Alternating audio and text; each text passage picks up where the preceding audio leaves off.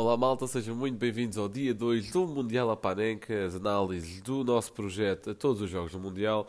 Hoje tivemos três jogos e com, com muitos gols e foram bons jogos.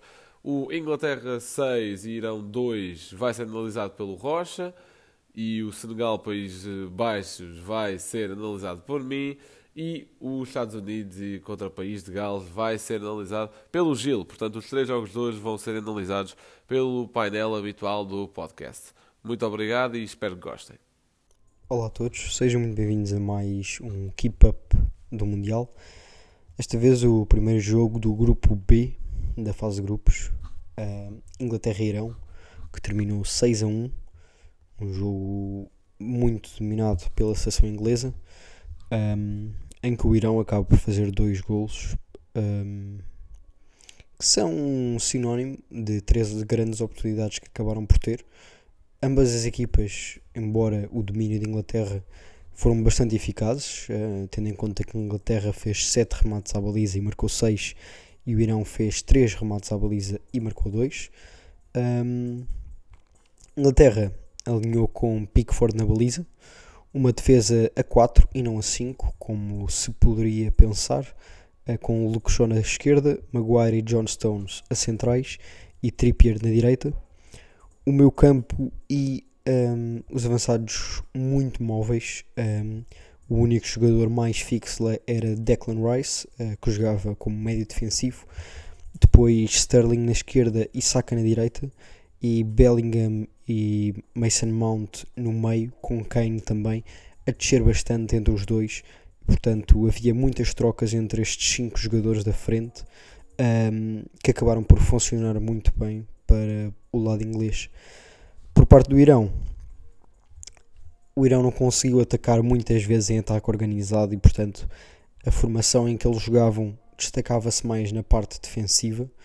Um, e portanto, o guarda-redes Alireza que acabou por sair lesionado eh, logo aos 20 minutos, mas o jogo teve parado a partir dos 5 minutos, uh, com o próprio guarda-redes a ser assistido durante todo esse tempo, o que provocou também depois um, ehm, um tempo de compensação de 15 minutos na primeira parte, uh, mas foi o guarda-redes titular que acabou por ser substituído pelo Ossain, uh, ex-jogador do Marítimo. Um, ehm, irão estes sim com uma defesa a 5, uh, Mohamed na esquerda, Ossain uh, Chesmi e Poralgani a centrais, Mo, Moarami na direita. Safi, o capitão, uh, um pouco mais à frente na esquerda, um, Karimi no meio, com Norolai uh, e hum, Alireza, outra Alireza, o número 7 do Irão, que acabou por sair também ao intervalo, uh, juntava-se um pouco à frente com Meditaremi. Esta equipa, como disse, encaixava-se muito mais a defender uh, na equipa de Inglaterra do que propriamente em ataque organizado. Um, Taremi e o número 7 um, defendiam, ora um, os centrais e o outro, o Declan Rice, iam alternando uh, nessas, nessas posições. Os dois jogadores do meio defendiam uh, Mason Mount e Bellingham, e o Safi acabava por um, se a bola saísse pelo lado esquerdo, caía em Trippier. Se a bola saísse pelo lado direito, era o Safi que pressionava um pouco mais à frente e o número 7 que pressionava o, o Shaw. Uh, e portanto acabavam por ir fazendo essa alteração. Os jogadores do Irão, principalmente os centrais e principalmente o Sain, uh, foram muito baralhados pelos jogadores da frente, uh, acabaram por estar bastante mal uh, neste jogo e, e, sem saber reagir a todas estas trocas. E foi também muito a partir daí que se viu o domínio de Inglaterra. A primeira oportunidade nos primeiros minutos um, foi na sequência da lesão do guarda-redes do Irão, após um, um livre lateral um, em que Sterling acaba por passar muito perto da bola e acaba por haver um choque entre o guarda-redes do Irão e um jogador de campo. O jogo ficou parado durante cerca de 15 minutos, sem muitas oportunidades para os dois lados após esse tempo, mas com a Inglaterra com muita mais posse de bola um, aos 25 minutos. Um, oportunidade de perigo aos 30 minutos com um passo de ruptura uh, do Sterling e com Saka a cruzar para Mason Mount, mas sem resultar. Dois minutos depois, a maior oportunidade do jogo até o momento, com Maguire a cabecear ao ângulo com a bola em bater na barra após um canto de Trippier. Aos 35 minutos, após a construção a partir de trás, Mount na última linha, aqui numa das trocas que a equipa inglesa fazia bastante, a combinar com o Sterling, que estava na posição de interior, ou seja, que tinha trocado, trocado com o jogador do Chelsea, um, dá para a ala onde está Shaw, e este cruza para Bellingham, que com um cruzamento bastante colocado e com bastante força, faz o primeiro para, para a equipa inglesa. Pontapé de canto uh, por parte de, de Shaw, Maguire cabeceia para o meio da área, como acabou por ser feito por Inglaterra bastantes vezes. Uma bola aqui sempre para o Maguire. Neste caso acabou por dar em gol, porque estava saca dentro da área, ainda há alguma distância, que remata com muita força para dentro da baliza e faz o 2-0 para a Inglaterra. O terceiro surgiu ainda na primeira parte, com um pontapé longo de Pickford. Um, Kane desce e recebe no meio campo, faz a bola sobrar para Saka, que ganha a bola e deixa para Bellingham. A partir daí, o jovem jogador inglês um, arranca uh, e um pouco mais à frente, à entrada da área, toca para Kane, que assiste com um cruzamento para Sterling, uh, que de primeira faz o 3-0 para a equipa inglesa. Houve 14 minutos de compensação, como já disse, por causa da lesão do guarda-redes do Irão, uh, mas terminou sem mais oportunidades uh, esta primeira parte. Uma primeira parte com muita qualidade, principalmente dos médios ingleses. Um, Jude Bellingham não errou o passe uh, durante a primeira parte toda. Em 40, acertou 40, o que destaca também esta qualidade gigante do jovem jogador inglês.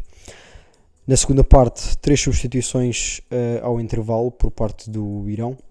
Um, saiu Karimi, uh, o número 7, que não me atrevo a dizer o nome, e Chesmi. Um, entraram para seus lugares Ezatoli, Golizadae e Kanani. Uh, portanto, foi a saída de dois defesas e um médio um, que acabaram por ditar estas substituições ao intervalo por parte do Irão.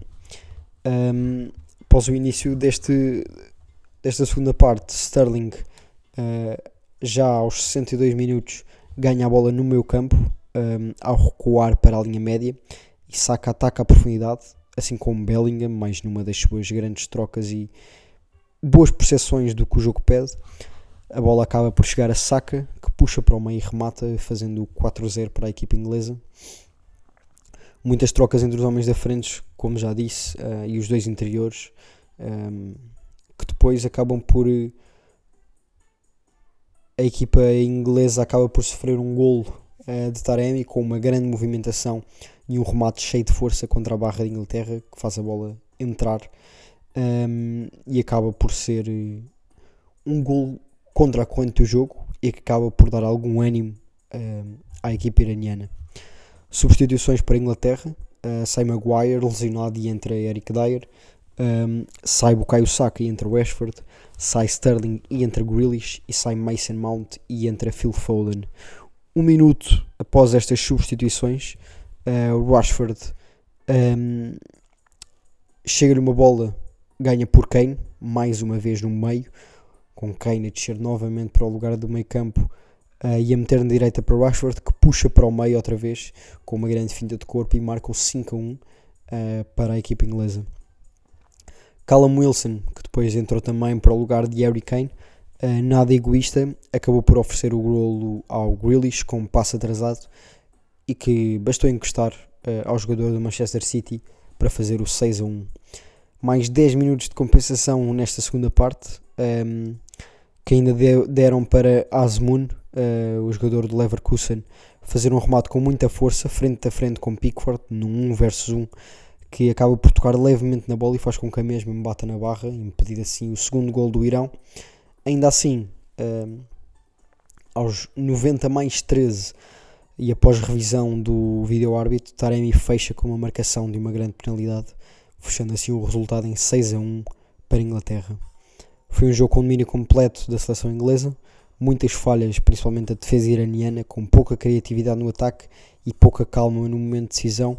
Uh, Taremi acaba por marcar dois golos, uh, apesar de todas estas uh, más decisões do resto da equipa. Inglaterra muito forte, principalmente no fim da primeira parte. Um meio campo com muita qualidade, um bom jogo por parte de praticamente todos os jogadores ingleses. Um, e depois lá está, uma equipa muito, muito, muito eficaz. Um, os meus destaques vão para Harry Kane, que embora tenha feito apenas, entre aspas, uma, uma assistência, está, em quase todos os golos uh, de Inglaterra. Jude Bellingham, que para mim é o homem do jogo, um, em 97 passes, Jude Bellingham erra 2, que é uma coisa extraordinária. Um, é um jovem jogador que para mim vai ser uma das grandes surpresas deste Mundial e para mim é o homem do jogo. Depois destaque também para Saka, que marcou dois golos depois da sua má experiência, digamos assim, no Europeu de 2021. Uh, eh, e ainda do lado do Irão, uh, tenho de destacar Taremi, que apesar desta contracorrente acaba por marcar dois golos e junta-se assim a Ener Valência e Saka como até agora os melhores marcadores um, deste Mundial 2022.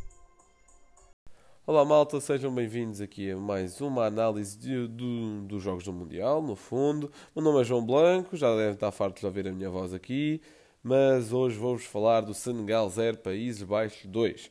Portanto, um jogo que não teve muitas oportunidades de gol, não foi muito aberto nesse sentido, mas teve muitas coisas interessantes e vou tentar pegar nesses pontos de mais destaque, que eu achei que tiveram mais destaque. Bem, em primeiro lugar os 11, Eduardo Mendy, Abdou Diallo, Pepe Abou Cissé, Khalidou Koulibaly, Sabali, Mandi, Kouyaté Gouye, Sarr Diatá e Dia, do lado do Senegal. Peço desculpa se errei na pronúncia de algum nome e também peço já desculpa antecipada se errei na pronúncia de algum dos seguintes. Nopert, De Ligt, Van Dijk, Ake, Dumfries, Blind, De Jong, Berguis, eh, Gakpo, Janssen e Bergwijn. Portanto, uh, isto do lado dos Países Baixos, obviamente. Portanto, duas seleções com nomes uh, muito difíceis de pronunciar, apesar disso, falaram bem futebol. Portanto, quanto às formações, que acho que, e lá está, cada vez o futebol é mais dinâmicas e menos formações, menos sistemas, digamos assim, uh, e mais modelos de jogo, mas acho que é sempre importante para nos contextualizarmos um bocadinho. O Senegal em 4-3-3, um meio campo muito dinâmico, não havia propriamente um um, digamos, um trinco fixo. Obviamente, Goiânia um pouco mais atrás, mas aqui ali sempre trocando muito. Uh, isto é em momento ofensivo, em momento defensivo, um 4-4-2, sendo que um dos médios. Uh, ou melhor, não era um dos médios, era um dos alas. Uh, aliás, já me estou a trocar todo, desculpem. Um dos médios, saindo nos tiros do meio campo, caía na zona em que estava a fazer pressão sobre a Holanda, digamos, do lado em que os países baixos estavam a sair a jogar, enquanto que o extremo do lado contrário baixava e formando assim uma linha de 4 no meio campo. Uh, quando aos Países Baixos a atacar em 3-4-3, Blind mais atrás do que Dumfries. Dumfries assumia muito mais um papel de subir e de explorar uh, essa vertente da linha final do que, do que Blind, e lá está, os Países Baixos também saíam muito mais por esse lado, também muito importante de Ligt nesse sentido, a defender o 4-4-2 com laterais uh, assimétricos, portanto os três centrais e o lateral do lado por onde o Senegal estava a atacar, mais baixo, digamos assim.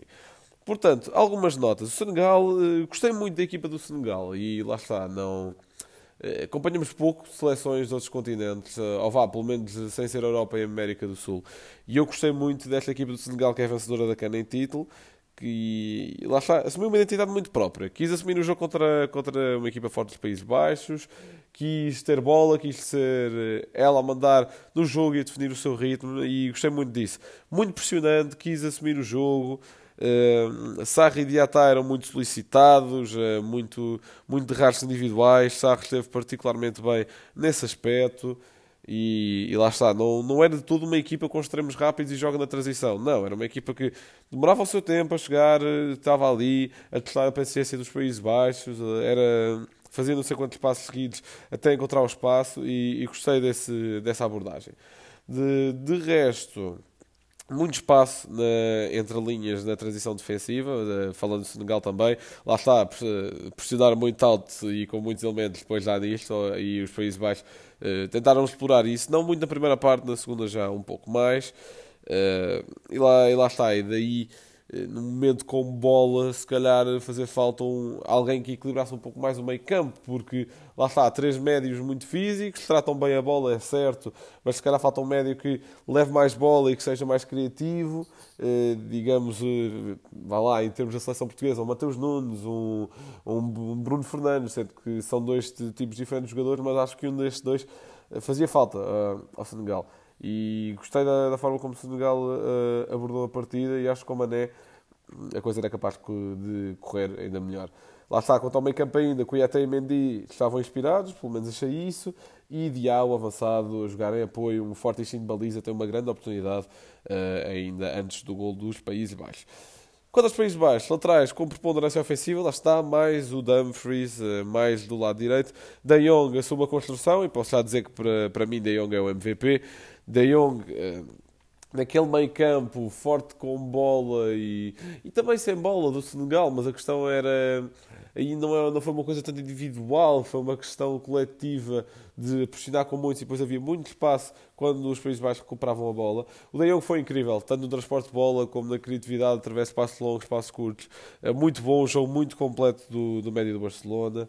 Uh, depois que lá está, tentavam jogar muito na direita, tentativa de ir à linha. Uh, foram puxados muito para a transição também, muito de, por causa daquilo que, que, foi o jogo do Senegal, que procurou assumir o jogo e obrigar os Países Baixos a jogar direto. Quando os Países Baixos, os Países os Países Baixos jogavam direto, uh, criavam menos uh, e tinham mais dificuldade, notava-se. Tem uma grande oportunidade no início da primeira parte, que é muito futebol associativo. Durante depois o resto da primeira parte, muitas dificuldades, porque eram obrigados a bater longo. E lá está, sempre muito mérito para o Senegal. Muito fortes no bloco defensivo, os três centrais e, e a tal questão dos laterais assimétricos funcionaram muito bem. O Senegal ia testando a paciência, mas não conseguia, raramente conseguia furar uh, uh, o bloco defensivo do, dos Países Baixos.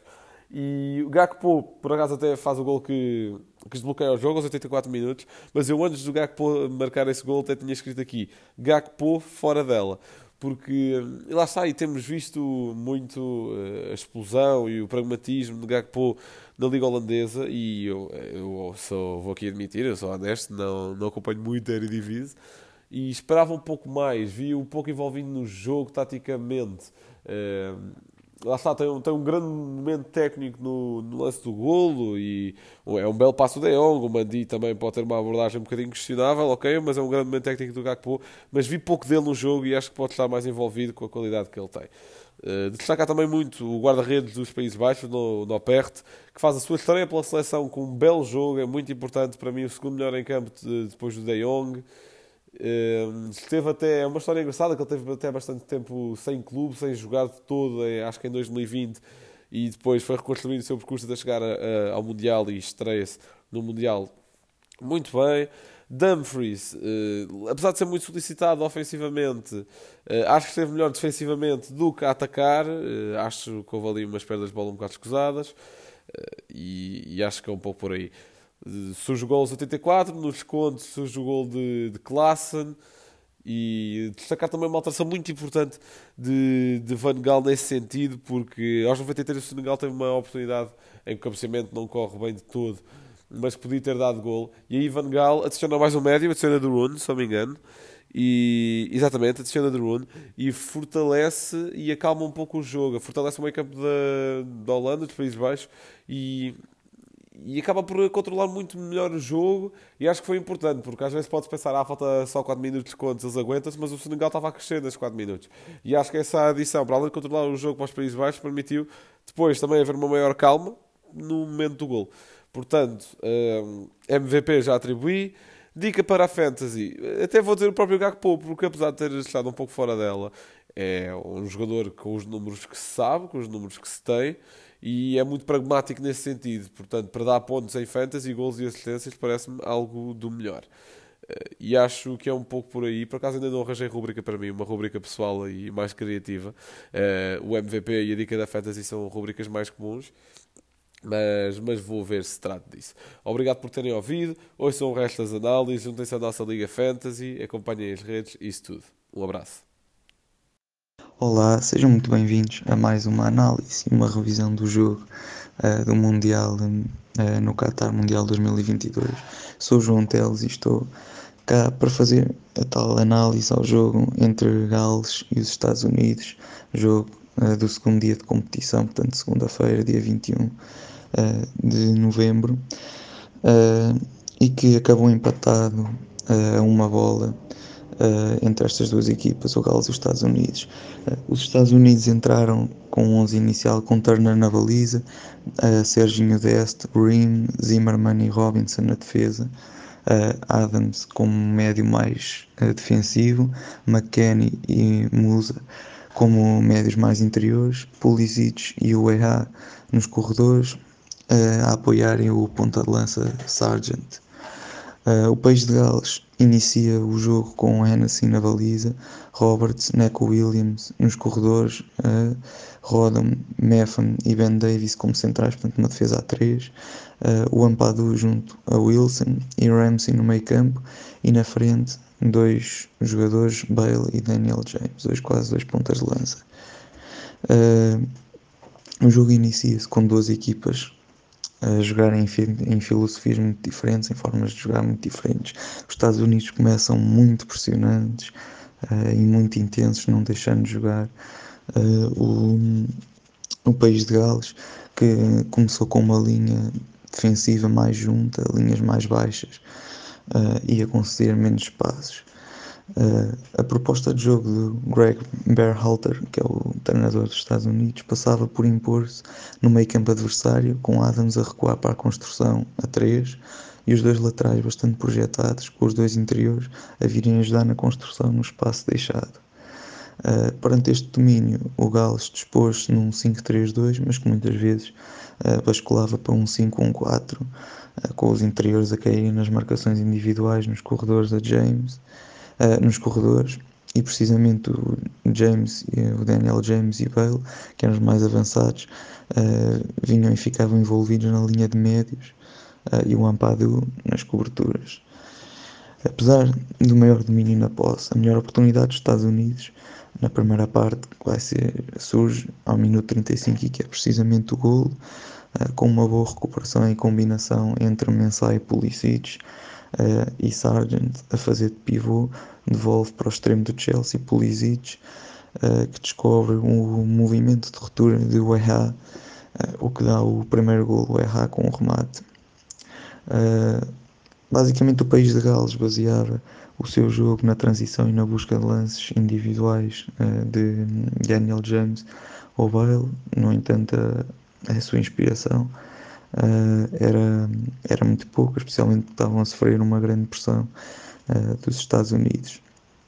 Estados Unidos estes que se mantiveram, especialmente na primeira parte, muito pressionantes e muito fortes na reação à perda da bola, o que dificultava obviamente a construção do país de Gales. Uh, para isso contou com o meio campo, os Estados Unidos com uma grande disponibilidade física, que foi abafando as tais perdas de bola e ajudava na concretização de pressão, à construção pela forma como cobriam os espaços exteriores para que os três avançados fechassem os centrais por uma pressão de 3, de 3 para 3, dificultando a ligação interior e obrigando a jogar por fora ou longo. Portanto, aqui é bastante notória a dificuldade dos Estados Unidos, a dificuldade do país de Gales a, a jogar por, por dentro com a densidade uh, de homens que os Estados Unidos colocavam. Ao intervalo, o Rob Page, uh, o treinador do país de Gales, lançou Moore no lugar de Daniel James isso permitiu à equipa ganhar um elo de ligação ao ataque de forma direta, tendo em conta a capacidade de reter bola deste avançado do Bournemouth. E com o passar do tempo, uh, os Estados Unidos foram diminuindo a sua capacidade pressionante e o país de Gales foi conseguindo sacudir esta pressão a meio campo eh, conseguindo ter diversas oportunidades e procurando especialmente bolas de cruzamento, uh, bolas longas uh, e, e, as segundas bolas. ao minuto 80 é um, um, dos principais momentos do jogo. Gareth Bale sofre um penalti, na minha opinião, bem assinalado. e ele próprio vai concretizar esse penalti, colocando um a um, um igual no marcador. Uh, e a partir daí o jogo tornou-se confuso, tornou-se partido, muito caótico. Uh, e os Estados Unidos tiveram de mexer obrigatoriamente na equipa de modo a que uh, conseguissem recuperar a concentração e o fogo de muitos jogadores que já haviam estado desgastados da primeira parte de, de grande pressão. Uh, nos destaques podemos, individuais, podemos aqui observar o EHA uh, pelo golo, uh, Pulisic, por ter sido o jogador mais, mais criativo e mais decisivo nas, nas condições de bola, em velocidade que fez. Moore pela forma decisiva como entrou e mudou o jogo, uh, mas principalmente podemos destacar o Adams pela forma como liderou a equipa, com uma importância fulcral na, na pressão e na distribuição do jogo. Uh, o MVP desta partida deixo à, à seleção dos, dos nossos ouvintes. Na minha opinião, uh, tem aqui o Harry Wilson, uh, que fez um jogo muito completo, uh, por parte, do, por parte deste, deste jogador e o Taylor Adams, que também uh, produz muito de, dentro de campo, fez, fez um jogo incrível, uh, na minha opinião, na, nas condições e nas recuperações e na própria pressão. Podíamos agora deixar aqui uma dica para o Fantasy também, que já, já costuma ser um, hábito aqui no, neste, nestes resumos, nestes pequenos resumos. Eu diria ao Bale porque uh, lá está, é um marca -gol, ele marca golos, é um elemento absolutamente decisivo na, na seleção da, dos Países Baixos. Uh, portanto, eu destacava aqui o Bale para quem quiser a Fantasy. Acho que é talvez a melhor opção mesmo nestas, neste jogo, nestas duas equipas. Termino por vos dizer que as, as equipas voltam a jogar na sexta-feira com o País de Gales em, a entrar em campo às 10 horas contra o Irão e, o, e os Estados Unidos a entrar em campo às 7 da noite para enfrentarem a seleção da Inglaterra. Uh, espero que tenham gostado. Um abraço e até à próxima.